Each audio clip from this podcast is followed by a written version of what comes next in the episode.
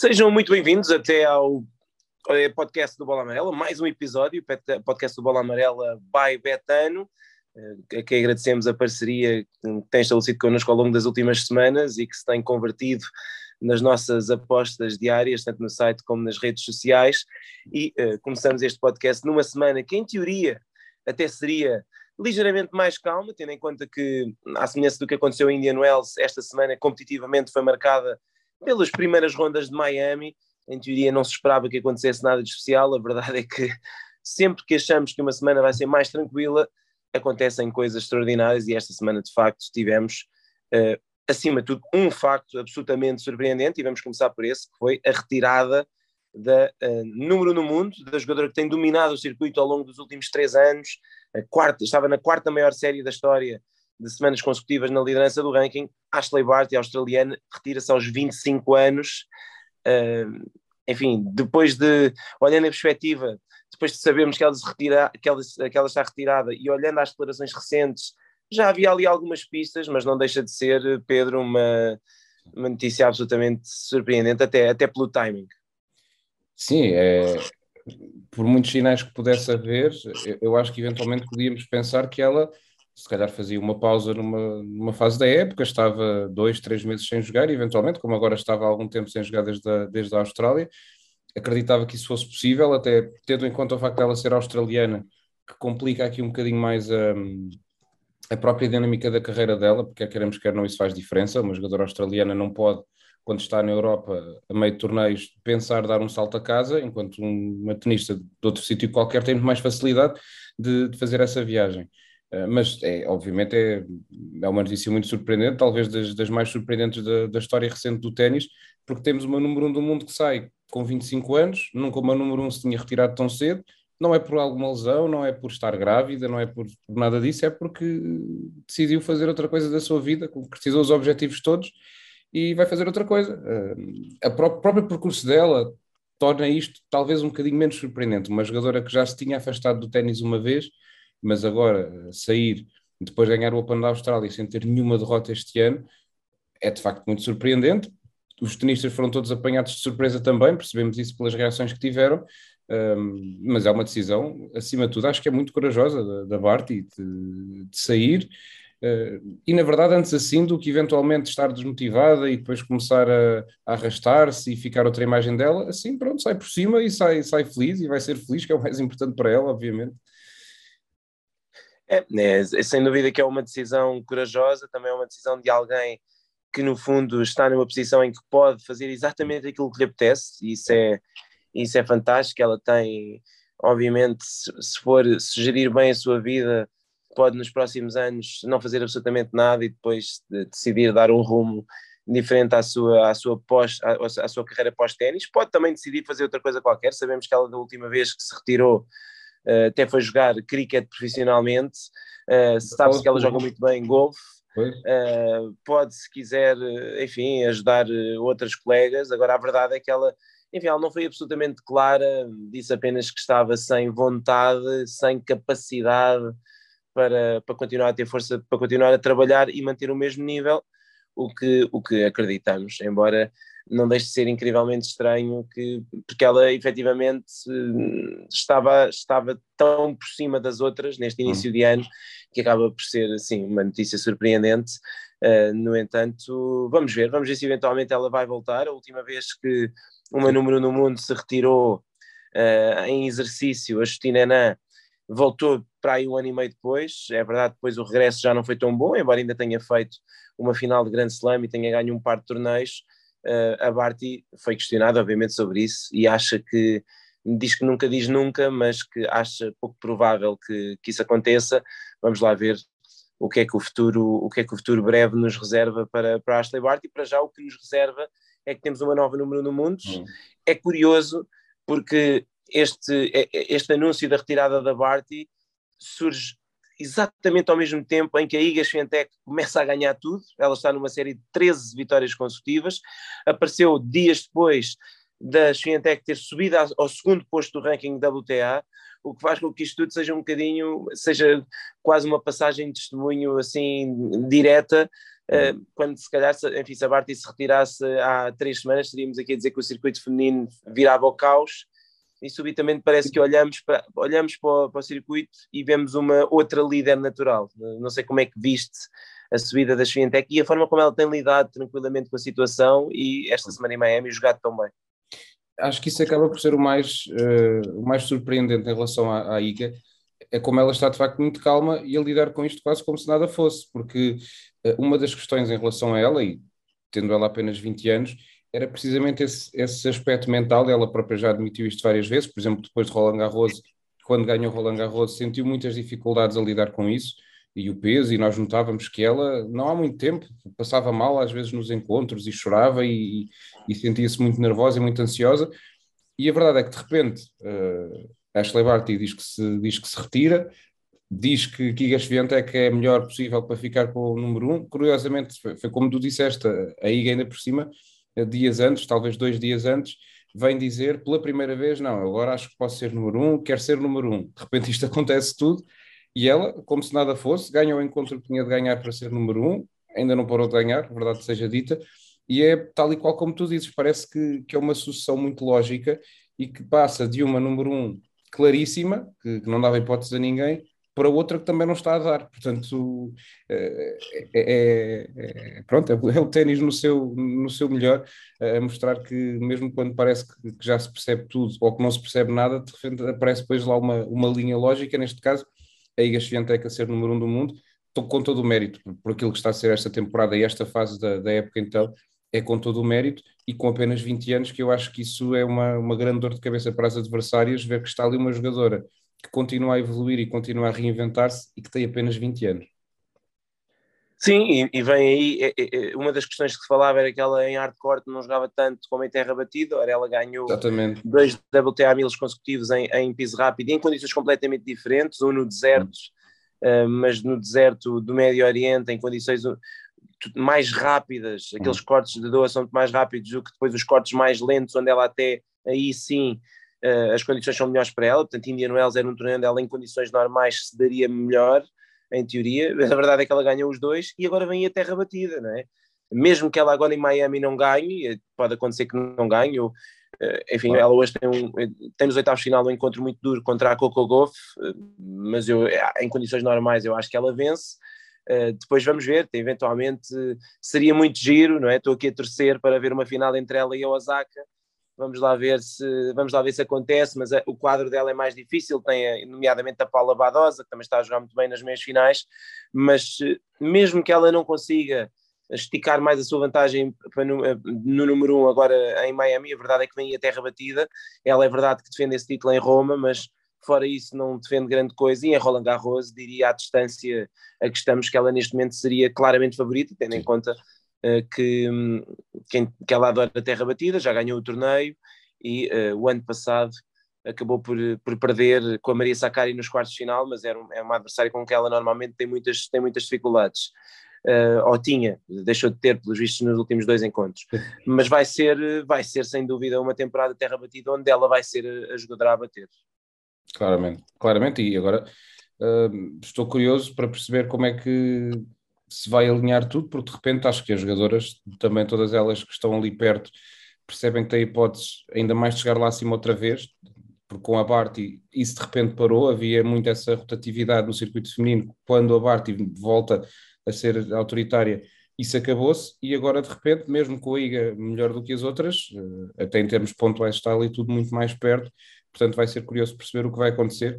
E tenho só de fazer, tu fizeste aí uma referência à, à Paula Badosa, eu, eu, tenho que confessar continuo surpreendido e é, parecia impensável há um ano estarmos aqui a falar de que ela neste torneio tinha hipótese de acabar como número um do mundo, neste momento é número 3 virtual, é de facto impressionante a evolução que ela tem tido, está, está quase para terminar esta semana, acho que só lhe faltam duas vitórias para ser número 2 mundial, é uma evolução das mais uh, impressionantes que eu já vi nos últimos tempos.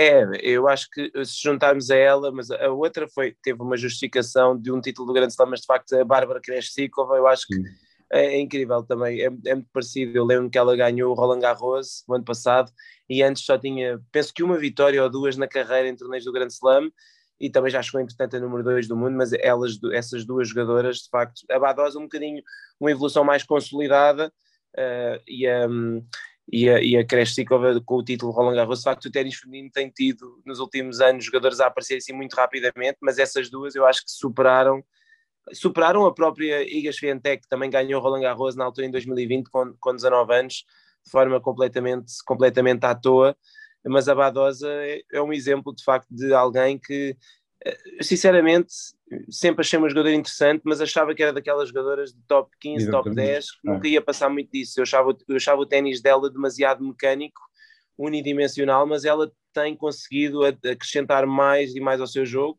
e neste momento não me admirava nada se ela, se ela chegasse a número no mundo ainda este ano, vamos ver, obviamente vai depender, vai, vai precisar provavelmente ganhar pelo menos um grande slam.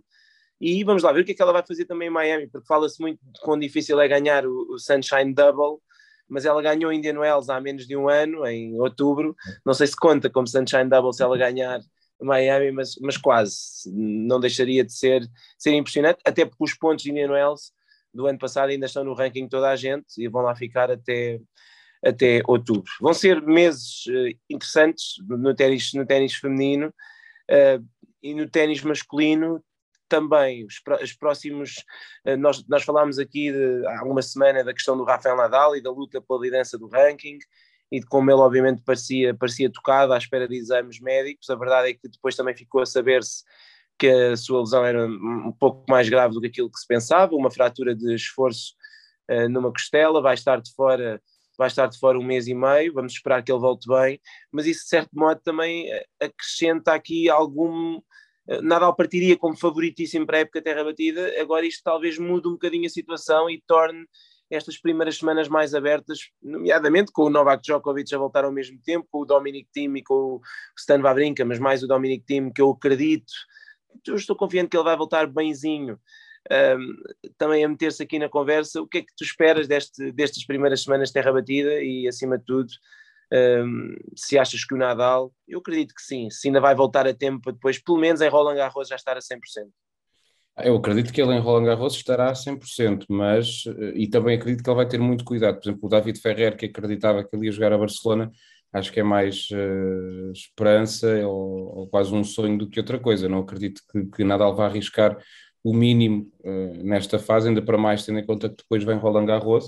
Uh, acredito que possa voltar em Madrid faça aí talvez só esse torneio e depois jogue Roland Garros e, e, e, chegando a Roland Garros saudável pode perfeitamente ganhar o título com aquilo que ele fez no Open da Austrália também com uma preparação em termos de competitivos curta uh, em Roland Garros então uh, pode perfeitamente lutar pelo, pelo troféu um, acredito que o Dominic Team também possa ter uma palavra a dizer, especialmente se esta temporada de terra batida lhe correr bem, e todos sabemos do, do potencial que ele tem. Novak Djokovic não vou dizer que é uma incógnita, mas eh, temos de perceber o que é que ele vai conseguir fazer em termos de competição, porque vimos como foi difícil para ele começar a época no Dubai, teve ali aquela derrota muito, muito estranha com o Giri Vesely. Eh, o que eu acho que o, o, que muda um bocadinho aqui, talvez a dinâmica, para entrar na terra batida, se calhar até mesmo para o Daniel Medvedev com o Nadal fora, uh, que seria talvez a principal ameaça em relação ao número um do mundo, acho que o Daniel Medvedev fica mais solto e ele que defende são, nós publicámos há, há, uns dias os pontos que cada um defende do top 5 no, na terra batida, o Daniel Medvedev são 700 e tal pontos, o Novak Djokovic são mais 3 mil, portanto Medvedev entra muito descansado no, no que vem em terra batida e se estiver minimamente focado, há de conseguir -se sair sem grandes dificuldades como número 1. Um. E ainda falta Miami, porque sim, também sim. Eh, Miami faz muita diferença, a diferença entre ele perder uh, na terceira ronda com o Pedro Martínez ou nos oitavos de final e, e ganhar o torneio é, faz muita diferença. São 900 ou 800 ou 700 Sim, pontos. Ele ganha, ele ganha o torneio fica com 810 pontos de vantagem para o Djokovic. É, eu diria que ele uh, tem todas as condições para pegar no número 1 um agora e não o largar até, até ao US Open, pelo menos, porque de facto defende muito poucos pontos se eu não estou em erro, ele defende, ah, ok, defende o título no, uh, no, Canadá, mas vai lá, até agosto são muito poucos pontos os, os, que ele defende. Agora, vai depender, é o que dizes, tem que ser decente em terra batida, não Sim. pode ser horrível. Se for horrível, uh, nem é pelo Djokovic, mas até é mais pelo Nadal, porque o Nadal mesmo, mesmo jogando só Roma e Roland Garros, ou jogando Madrid, Roma e Roland Garros, a questão é que se o Nadal ganhar Roland Garros, como é, não seria de estranhar, será o favorito em princípio à entrada da prova, faz logo muita diferença em termos pontuais se o Medvedev passar completamente ao lado da época terra batida. Depois também há a questão do Zverev. Eu ontem estava a comentar o jogo dele à noite. O Zverev até Madrid não defende nada e está a 1400 pontos. E mais uma vez o torneio de Miami é importante. Se o Zverev ganha Miami, que é perfeitamente possível, é isso. Ou se vai à final, por exemplo. Final, se vai à final em Miami e ganha Monte Carlo, ou, vice-versa, é. Também entra na luta. Porque ele em Roma também não defende nada. E em Roland Garros defende meia final, enquanto os outros, o, o Medvedev defende um bocadinho menos, mas o. Ou seja, o Zverev, se encontrar o seu nível de jogo finalmente, este ano tem sido fraco, mas ele ontem jogou muito bem, por exemplo, eu acho que, e este quadro que ele tem é facílimo, sinceramente, em, uh, ok, facílimo, se calhar estou a faltar um bocadinho ao respeito do Kokinakis e do Rude e do, e do Nori, mas quer dizer, não acredito que nenhum deles o derrote até às meias finais com, com o Zverev a jogar a 70%, e depois nas meias finais tem o Kyrgios, diria que neste momento, acho que naquela metade do quadro é aquilo que se espera que aconteça, é uma meia final entre o Zverev e o Kyrgios, sim. aí sim, se o Kyrgios jogar como tem jogado pode derrotá-lo, mas é sempre uma incógnita. Eu acho que olhando para aquela metade do quadro, pensamos Zverev deve aproveitar esta oportunidade para ir à final e sabemos que ele, enfim, quando chega às finais de Masters 1000, uh, raramente perde. Por hum. isso vai ser, vai ser interessante ver o que é que ele pode fazer esta semana em Miami, ele já foi finalista do torneio e acho que a, a luta pelo número um vai ser, vai ser muito curiosa durante as próximas, durante os próximos meses, mas eu já estou como tu, acho que, acho que o Medvedev é o favorito e que depende um bocadinho dele, da disponibilidade que ele tiver para jogar em terra batida. Agora, eu uhum. também acho que ele estar a lutar pelo número um no mundo lhe dá uma motivação adicional para ele tentar ser, pelo menos, eh, tentar agarrar-se à terra batida, porque eu acho que ele o ténis já dá perfeitamente para se adaptar à terra, Claramente. ele movimenta-se razoavelmente bem em terra batida, embora não goste. A, a, sua direita é verdade, não funciona muito bem em terra, mas tudo o resto funciona, o serviço continua a funcionar em terra, a resposta ao serviço também, a esquerda também, por isso eu acho que ele vai conseguir este ano fazer resultados um bocadinho mais decentes em terra batida. O, o, não, não sei se, se, dentro daquilo que tem sido a primeira semana em Miami, aqui no, no quadro masculino, antes de irmos ao feminino, que eu, porque acho que uh, esta semana uh, impõe-se falar da, da Beatriz Maia, hum. mas no, no, no setor masculino enfim, fizeste um jogo incrível, o do Yannick Sinner com com o Pablo Carrinho Augusto, acho que acaba por ser o grande, o grande encontro da primeira semana, mas eh, eu diria que o grande destaque da primeira semana acaba por ser outra vez o Nick Kyrgios, o que ele é. está a jogar é uma brincadeira. Sim, o, a exibição que ele faz com o Andrei Rublev um, ehm, foi de facto impressionante, com o Rublev e, e, depois também na ronda seguinte em que ele, em que ele também venceu facilmente o Fábio Fognini, mas com o Rublev ainda por cima, eu, eu, eu também fiz esse jogo ele é quebrado, está a perder 2-1, agarrado meio ao joelho, e a ideia que dava era: pronto, o Rublev quebrou, já fez o mais difícil, agora vai fugir com o encontro. E depois, de repente, para aí 35 minutos depois, o jogo estava terminado com 6-3 e 6-0. Foi algo impressionante. O Rublev não sabia o que havia de fazer. Kyrgios respondia a tudo, respondia muito bem ao serviço, completamente entregue ao encontro, que é algo que não temos visto muitas vezes eh, ao longo dos últimos, dos últimos anos já. Uh, mas ele a jogar desta maneira é claramente um candidato ao título e, e, e eu penso que ele entra como favorito diante do, do Yannick Sinner. Foi um grande encontro com o Pablo Carrinho Busta, mas o Sinner, se jogar como jogou, como jogou ontem, não, não vai dar. Não vai dar contra o Kyrgios, se o Kyrgios mantiver perto do nível que mostrou nestas duas primeiras, nos seus, nos seus aliás, os três primeiros encontros, também ganhou a de Riamana Rino. Um, mas se jogar da mesma maneira, acho que o Yannick Sinner, se não subir o nível, vai ter muitas, muitas dificuldades. Há, há Kyrgios que está a surpreender, é giro também ver o que Tanasi Kokinakis está a conseguir fazer, mas, mas estou como tu, acho que perante o Alexander Zverev não vai, não vai ter grandes hipóteses. E depois é perceber na metade superior, embora eu acho que o Daniel Medvedev não vai ter grande trabalho para chegar às meias finais, depois na metade, uh, no segundo quarto, que, que mal saiu. Esse é o mais forte. Percebeu, é, que se percebeu que era uma loucura. Estou muito curioso para ver como é que tudo se vai desembrulhar ali, porque eu, na verdade, consigo ver quase todos os jogadores a chegarem ali à, à meia final. Vamos ver o que é que se vai passar. Estou curioso para perceber como é que o Carlos Alcaraz vai lidar com desafios mais difíceis. Ganhou bem ao Fuchsovich, agora o Chile já vai ser duro. Tsitsipas ao Diminar também, portanto é curioso ver. E depois também o Taylor Fritz se vai conseguir aqui uh, dar boa sequência à Indian Wells. Acho que vai ser uma, uma segunda semana de, de, Miami muito, muito interessante da maneira como está tudo a ficar. Aquela, aquela mini secção do Fritz ficou mais aliviada, porque basicamente Sim. perdeu, perdeu o Felix Ogeli assim e, e, e, perdeu quem é que o Tommy Paul derrotou na segunda ronda, também um cabeça de série alto. O Caixa 9. O Caixa 9, sim, mas de qualquer forma o Tommy Paul estava em melhor forma. O Fritz eh, eu acho muito engraçado porque ele ganhou a sua segunda ronda em Miami da mesma forma que ganhou as três, os, três, os três ou quatro primeiros jogos em Indian Wells. Também foi a jogar, a jogar eh, um bocadinho de altos e baixos, mas a verdade é que ele em Indian Wells não parecia assim muito convincente e depois chegou às rondas finais e ganhou, ganhou, ganhou o torneio e ganhando a Nadal Rublev em dois sets. Portanto, eu acho que ele, sem dúvida, em condições normais, vai conseguir chegar aos quartos de final pelo menos, contra o Tsitsipas ou o Alcaraz. Eu acredito que o Alcaraz vai ganhar o Chilites. Contra o Tsitsipas estou muito curioso. Hum. Acho que vai ser muito giro, até porque eles têm aquele encontro meio louco no. US Open no ano passado. Uh, por isso vai ser, vai ser giro vê-los defrontar se esse encontro se confirmar nos, uh, nos, oitavos, nos oitavos de final. Vai ser uma segunda semana masculina muito interessante em uh, Miami. Quanto ao torneio feminino, surreal a quantidade de cabeças de série que caiu. Há pouco falavas da Badosa e, da, e falámos da Badosa e da Svientec nesta altura uh, do top 10 mundial. Para, eu penso que para além da Badosa e da Svientec só sobra a 11 Jabbar, que é a número 10, e depois temos a número 11, que é a Danielle Collins. Uh, de resto, perderam todas, e perderam todas logo de entrada. A Anete Contaveite, a Carolina Pliskova, uh, a Anete Contaveite, que vinha a jogar tão bem e que nestes, nestes dois torneios perdeu perdeu os dois, os dois encontros logo de enfiada.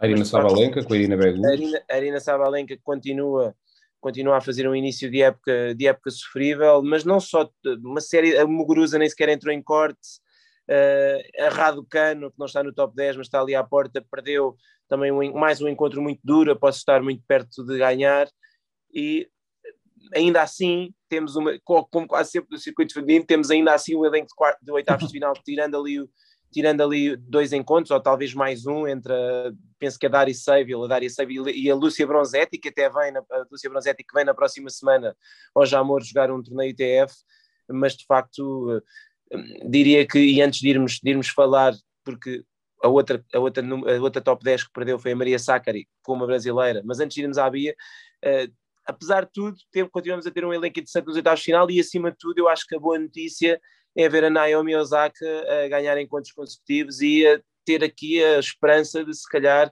revitalizar um bocadinho a sua carreira nesta fase como resultado em Miami. Não sei se, se o que é que tens achado dela, aquela edição com a Kerber foi impressionante.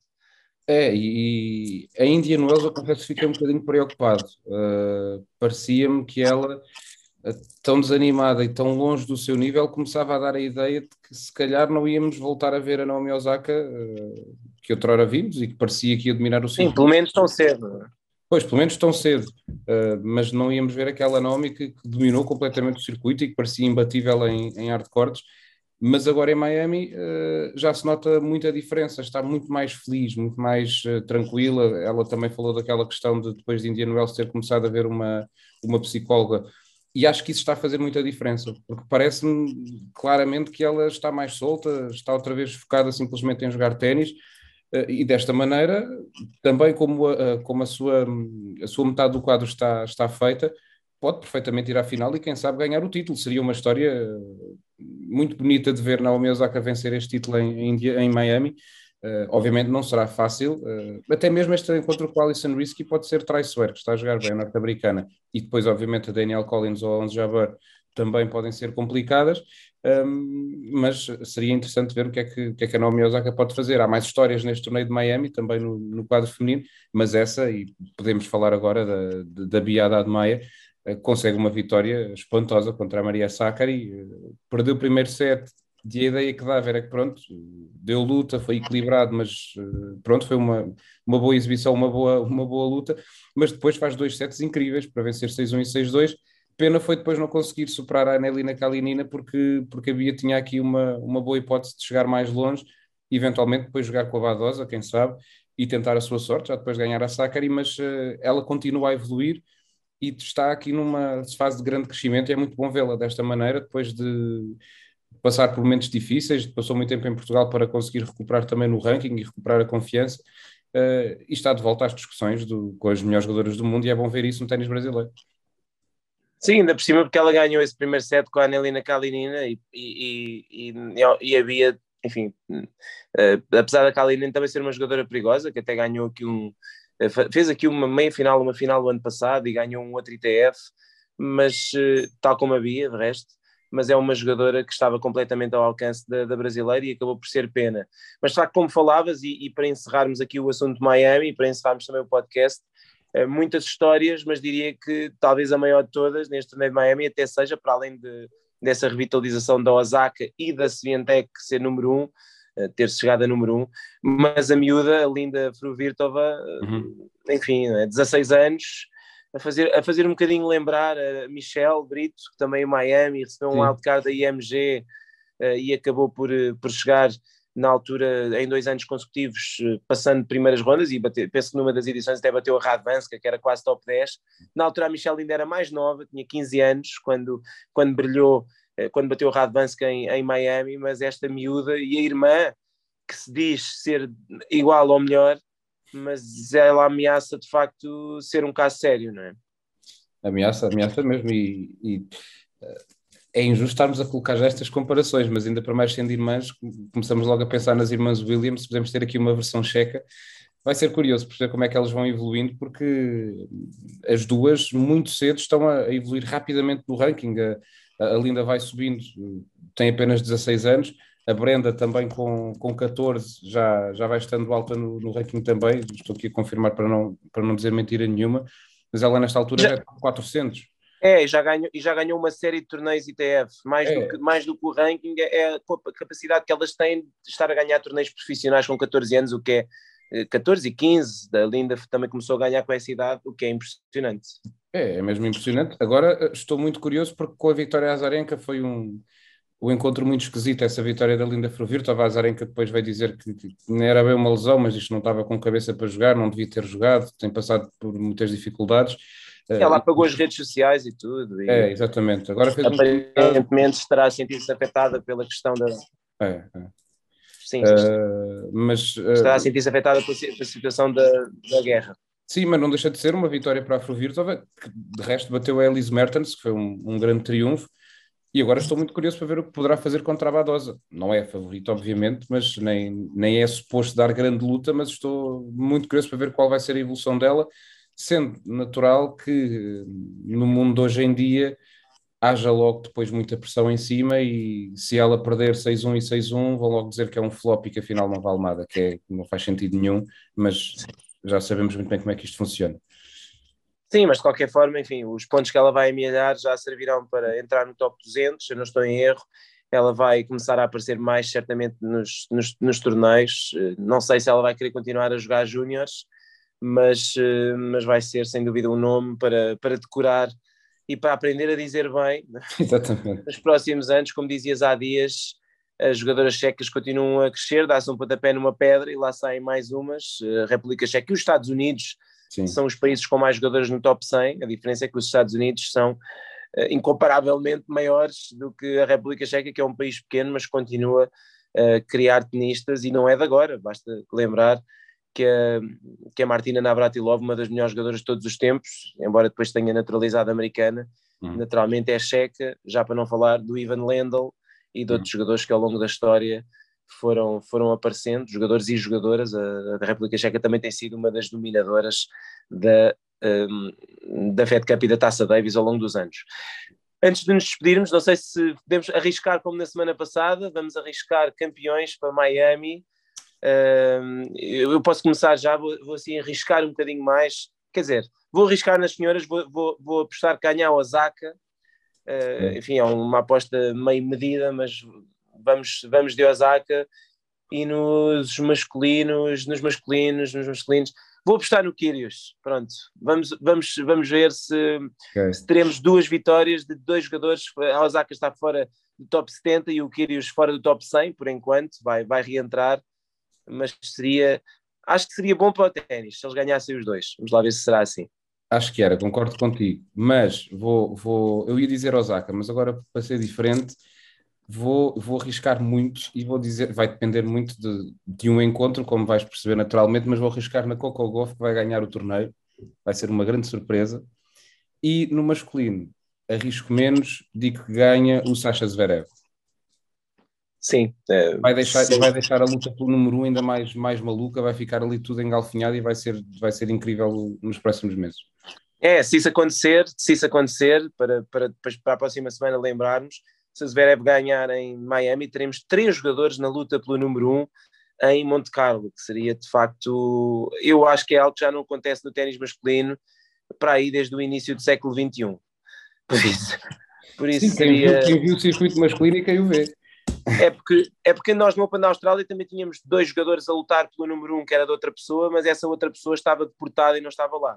Se o Zverev ganhar Miami, teremos três jogadores a lutarem em campo, os três primeiros da lista de cabeças de série em Monte Carlo, a lutarem em campo pelo, pelo ranking ATP, pelo topo do ranking ATP, o que seria, o que seria de facto, o que seria de facto incrível. Enfim, está mais ou menos tudo contado. Foi um gosto, como sempre, ter estado aqui convosco. Já sabem, podem continuar a acompanhar todas as informações, todas as notícias nas nossas redes sociais, no, no nosso site. Estaremos cá na próxima segunda-feira para saber uh, o quão perto estivemos de acertar nas nossas previsões sobre o título de, sobre o título de Miami. Da outra vez, uh, da outra vez não andámos assim tão longe. Lembro-me, tu apostaste no Carlos Alcaraz e. Uh, mais? Exatamente, e estiveste. E estiveste porque apostei? Apostar, no, no feminino já não sei, talvez já sei quem é que apostei também. Eu lembro que apostei. Web. Pois, também não andaste longe, dois semifinalistas. Eu lembro que apostei no Nadal e pronto, perdi na final. Mas, o, mas a tua aposta foi mais arriscada e foi quase certa, porque o Alcaraz esteve muito perto de ganhar aquela meia final e de eventualmente depois poder ganhar o torneio. Mas de facto, vamos lá ver se na segunda-feira acertamos muito. Já sabem que esta semana também há ténis em Portugal, o primeiro dos dois challengers em Oeiras. Para a semana teremos um segundo, a entrada é livre. Podem passar por lá, dizer-nos olá e, uh, e, apoiar os portugueses que já a partir desta segunda-feira começam a jogar em força no quadro principal. Vai ser também uma semana muito interessante. O tempo está bom e o Jamor é sempre um sítio espetacular para se ver, ver ténis. Voltamos para a semana uh, com mais uma edição do podcast do Bola Amarelo.